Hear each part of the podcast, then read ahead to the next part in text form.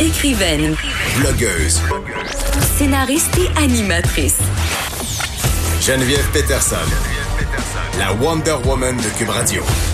Une chance qu'il y a beaucoup de Wonder Woman à Cube Radio. C'est ce qui explique pourquoi je me retrouve à la barre des effrontés en remplacement de Geneviève Peterson aujourd'hui. Et je suis bien contente là, euh, d'enchaîner avec le sujet euh, qui s'en vient parce que, euh, bon, vous savez, c'est le Super Bowl bientôt. Et moi, le Super Bowl, c'est un événement que j'écoute à chaque année euh, avec beaucoup d'intérêt parce qu'il y a deux choses qui m'intéressent, les publicités et le spectacle de la mi-temps. Ce n'est pas la peine de m'expliquer le jeu. En fait, à chaque année, il y a une âme très généreuse qui m'explique les règles du jeu. Je dis à chaque année parce que je les oublie tout le temps, constamment. Je suis pas capable de retenir les règles du jeu du football américain.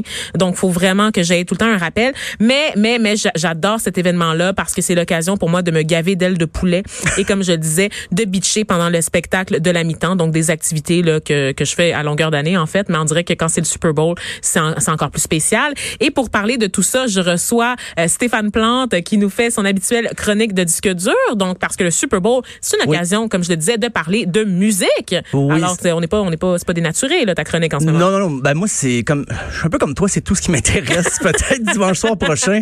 Parce que je, les, les règlements du football, j'ai complètement oublié ça, de- ça, depuis là. mon secondaire. là. Euh, Écoute, le spectacle à mi-temps, c'est un condensé de 12 minutes là, pour que les artistes ils donnent tout ce qu'ils ont. Ils n'ont pas le choix. C'est dur, ça en stresse beaucoup. Il y a des, euh, il y a des ratés. il y a des, Ouais. il y a des moments marquants pour les mauvaises raisons, bien sûr. Euh, mais il faut dire qu'au début, ça fait déjà quoi, il y a cinq, plus de 50, 54, 55 Super Bowl. Mais au départ, c'était pas des vedettes qui chantaient. Non? C'était très solennel. C'était des fanfares militaires. Il y avait, je pense qu'il y a encore un concours de les high school euh, dans les high school américains. Ouais. Les fanfares, les orchestres. Oui, oui, qui, c'est, vraiment une culture là-bas. Euh, Ici, on connaît pas ça vraiment, mais là-bas, c'est quelque chose. Puis au départ, mais dans le temps, c'était à la mi-temps. Le spectacle était Ah, très solennel. En 72, une première fois, euh, Ella Fitzgerald va chanter Mac the Knife. C'était pour rendre hommage à Louis Armstrong, qui était décédé peu de temps Mhm. avant. Là, on moi, je regardais ça, je me disais, ah, OK, ben, ils vont comprendre que ça prend peut-être des Des artistes. grands noms, des personnalités publiques. Ben, ils n'ont pas compris tout de suite. C'était allé à- en 88. Et quand je dis personnalité publique, c'était un chanteur qui était un- pas vraiment dans sa grande période de popularité. C'est Chubby Checker. Où? Chubby Checker qui avait chanté Let's Twist Again en 88.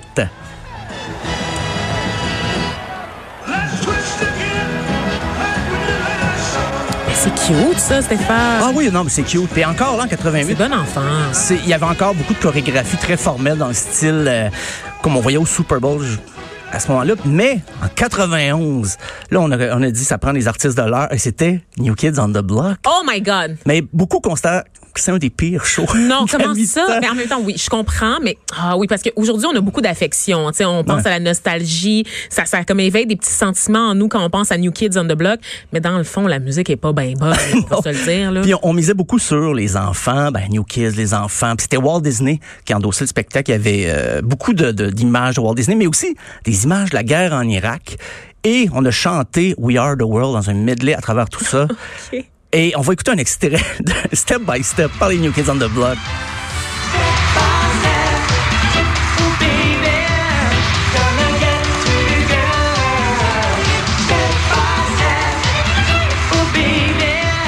Fait que le spectacle, c'était-tu juste cette chanson-là? Parce que pour vrai, c'est la seule chanson qu'on connaît de New Kids on the Block. Fait que moi, j'imagine que c'est juste un loop infini de Step by Step. Non, il y avait quelques quelques hits, mais euh, ben, Ok. comme ils ont, ils ont chanté le, le We Are the World, mais pas New Kids on the Block. Mais deux ans plus tard, on trouvait que c'était pas assez une fois de We Are the World. Michael Jackson a remis ça. Celui dont on ne doit pas prononcer le nom. Oui, en effet, trop tard, désolé. Euh, Il y avait une chorale d'enfants qui l'entourait et on a rechanté le We Are the World avec euh, le prince de la pop.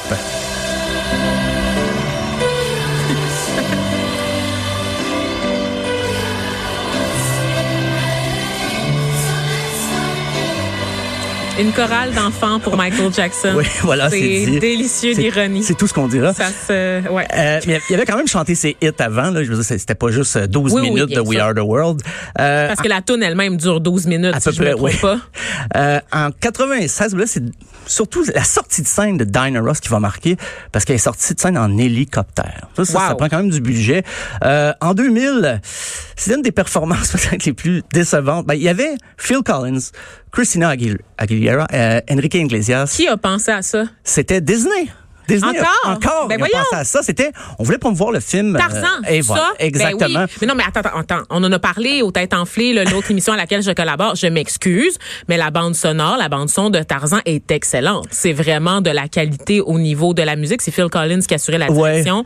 Non, non, c'est très bon. Ben- Mais c'est un petit peu malaisant, par contre, que ça se retrouve au Super Bowl. Mais ça. live, Phil, il y a eu un peu plus de difficultés. Oh non! on va écouter Another Day in Paradise.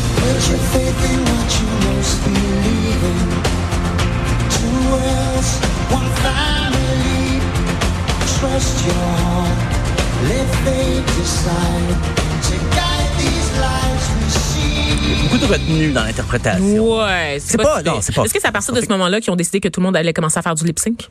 Ah, ben peut-être. Ce serait une bonne idée. Mais c'est exemple. fou parce que c'est une semaine d'anniversaire. C'était la fête de Phil Collins plus tôt cette semaine et aussi de la chanson We Are the World. Qu'est-ce que tu fais là? Quelle, quelle est. Mon cette Dieu, rétrospective? Tout est dans liens. tout, Stéphane. Bravo. J'aimerais dire que tout ça était prévu, mais non. Ok. ça, ça donne comme ça. Euh, 2001, on, était- on est allé vraiment all-in. là. C'était Aerosmith, NSYNC, Nelly, Mary J. Blige, Britney Spears. Et on a repris un des classiques d'Aerosmith avec les résultats qu'on connaît. Walk This Way.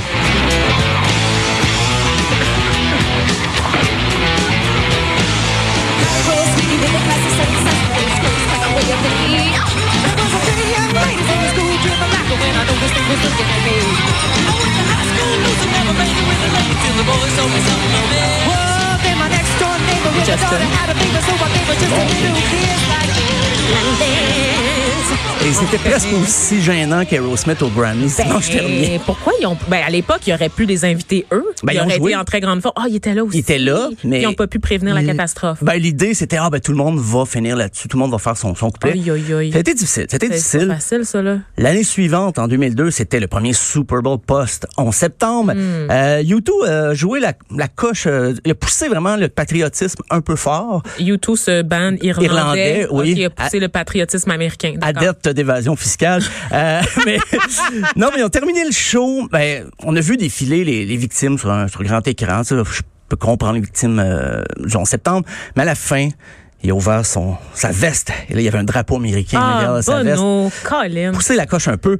Euh, ben 2004, là, c'est le- le- le- l'inévitable Justin Timberlake et Janet Jackson, ce qu'on a appelé le Naplegate. oui Euh, qui a donné naissance à YouTube le saviez-vous? Voilà, ben Hein? absolument. C'est euh, un certain Jawed Karim qui, lui, cherchait l'extrait en ligne, le fameux extrait.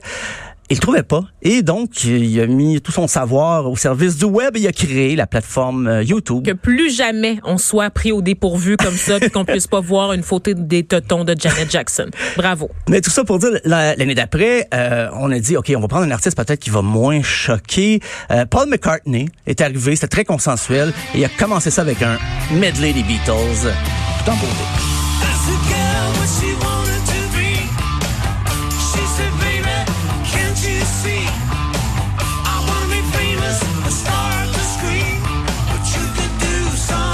Puis ben, par la suite, euh, ben, c'est ça, on, on- on s'est dit, ah, les dinosaures du rock, ça. Ouais. 2006, les Stones, on les a censurés dans les paroles. 2007, Prince, une très belle Oui, performance. c'est vrai, on s'en rappelle. Oui, c'était un des derniers grands. Là, Il avait repris We Will Rock You de Queen. Il avait aussi fait euh, All Along the Watchtower, mais il avait joué Purple Rain et il a plu. Dans le stade, c'était Wow, magnifique. magique. Ça s'invente pas. En terminant, une performance que, bon, c'était critiqué, c'est Black Eyed Peas avec Slash. Il y en a qui disaient que... ben, Pardon? oui. Black Eyed Fergie Ferg avec Slash? Et oui, et on écoute ça, c'est quand même... Le résultat est étonnant. Est-ce que c'est Fergalicious qu'on entend? C'est ça va être la chanson Sweet Child O' Mine et on va écouter ce, ce bel extrait. Et on va se se laisser même là-dessus, Stéphane. Ben, voilà. Écoute.